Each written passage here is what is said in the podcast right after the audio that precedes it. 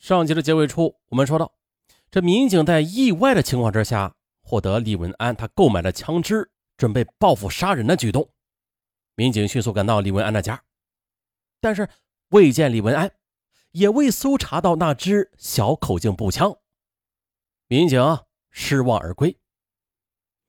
不过，终于呢是在十二月二日中午的，民警王磊在排查案件回来的路上时。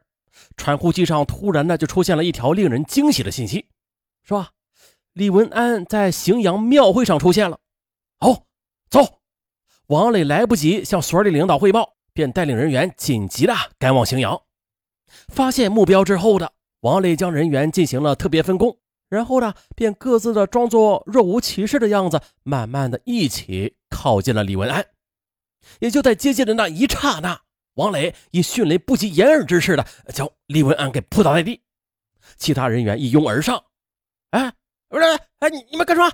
哎哎，这李文安还尚不明白怎么回事呢，便被抬上了警车。所长彭长兴得知李文安落网了，立刻带人将李文安的亲戚又给控制住了，并且封锁了李文安落网的消息。接下来就是突审了。可是，突审李文安的工作却不怎么顺利。一进门，李文安就说：“你们也别费劲了啊，我是被判过刑的，蹲过监狱，我啥都懂。反正我是啥也没干，我什么也不会说的。二十四小时之内，你们必须要放人。”哦，是吗？对此的突审人员则不温不火。李文安，你记住一句话啊。要想人不知，除非己莫为。即便是鸟飞过，还能留下影子呢。你啥都懂是吧？那我问你，你知道什么叫科学吗？每一个案子的案发现场，你都会留下你意想不到的痕迹的。如果你一味抵抗下去，不好意思，只有死路一条。别跟我玩这一套啊！我知道，你们就会蒙人呗。反正吧，你们是什么把柄也没抓住啊。是吗？那我问你，你的枪在哪里呀？呃，啊，不就是一把枪吗？那把枪在我连金梁喜忠的家里。民警当即赶到梁喜忠家，果然的在厕所顶棚中找到了那支小口径步枪，因此啊，梁喜忠也被依法传唤啊，必须传唤呐，藏匿枪支罪。李文安，我劝你老老实实交代你的问题吧。问题没有了。此时的李文安，他就摆出一副死猪不怕开水烫的架势。但是，民警突然的一句话，就让他的心理防线瞬间的瓦解。李文安，你还想不想要你那五万块钱了？呃，什么？李文安猛地一哆嗦。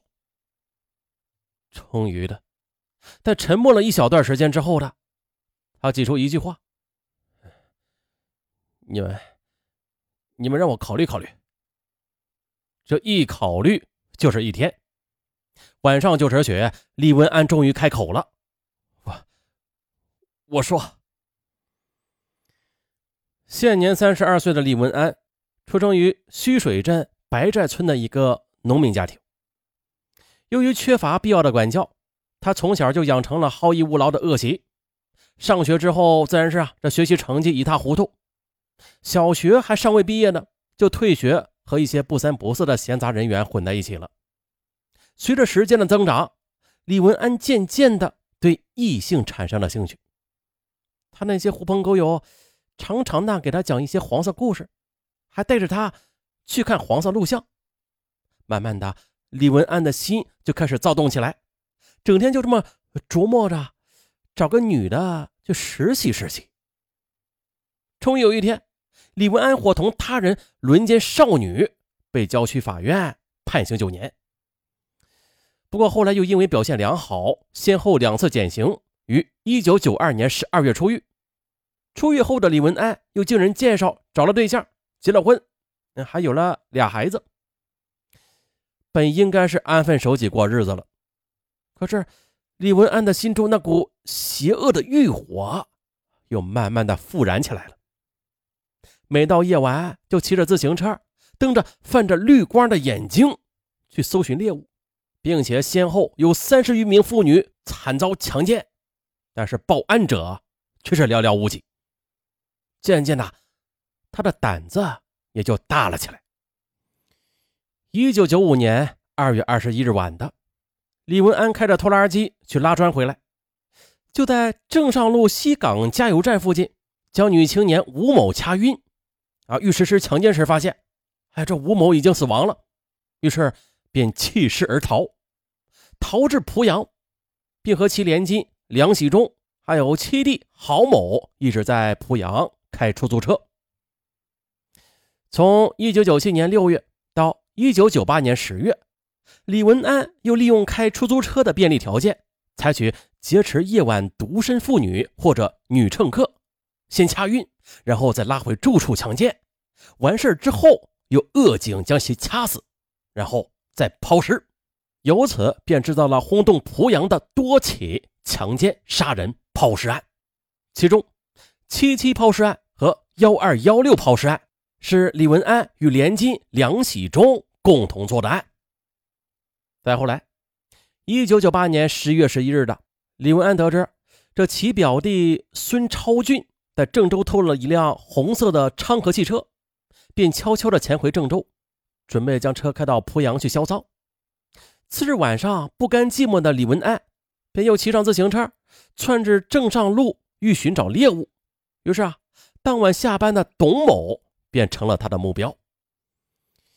一九九九年二月十二日，眼看过春节了，李文安偷偷的潜回家中，打算看看老母亲就走。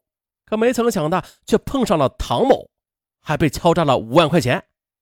报复心极强的李文安觉得咽不下这口气呀，于是便想方设法的去买枪，准备将这一伙人全部的给干掉。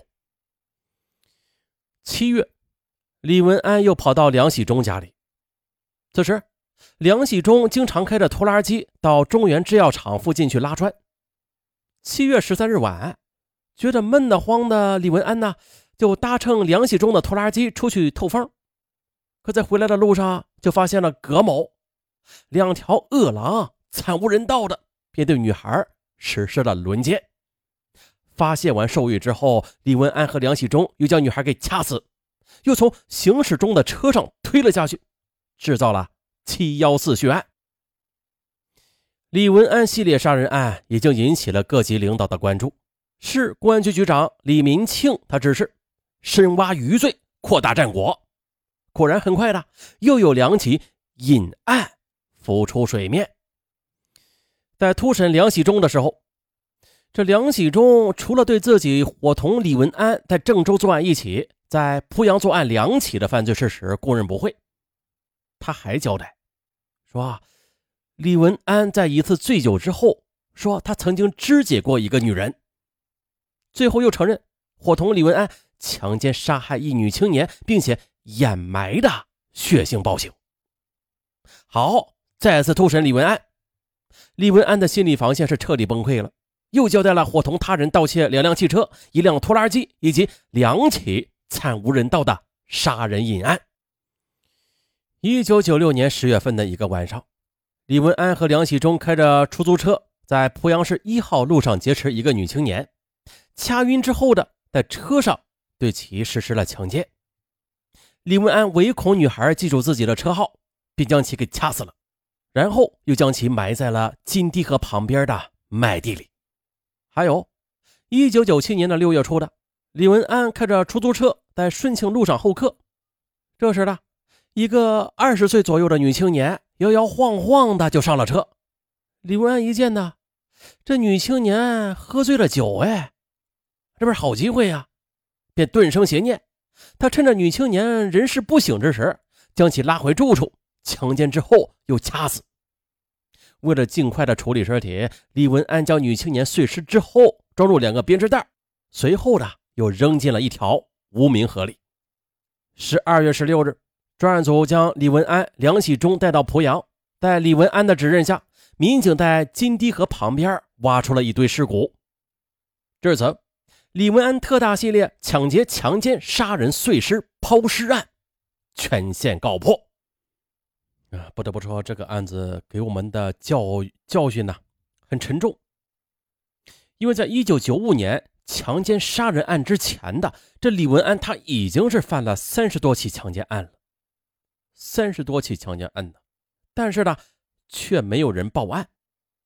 最关键的一点就是，李文安在那个时候还没有杀人呢，他是用这三十起强奸案练手之后的，胆子越来越大。也就是说呢，前边这三十起案子培养了李文安的敢于强奸杀人的变态心理。那最后再强调一下啊，一个女人被性侵犯之后，甭说性侵犯了啊，即便是被猥亵、性骚扰之后的，哎呀都可以勇敢的站出来去报案的，因为在抓捕犯罪的时候，警察会保守受害者的秘密，毕竟。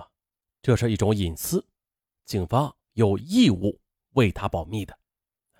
勇敢是阻止犯罪的最有效的第一步。啊，我是尚文，咱们下期再见。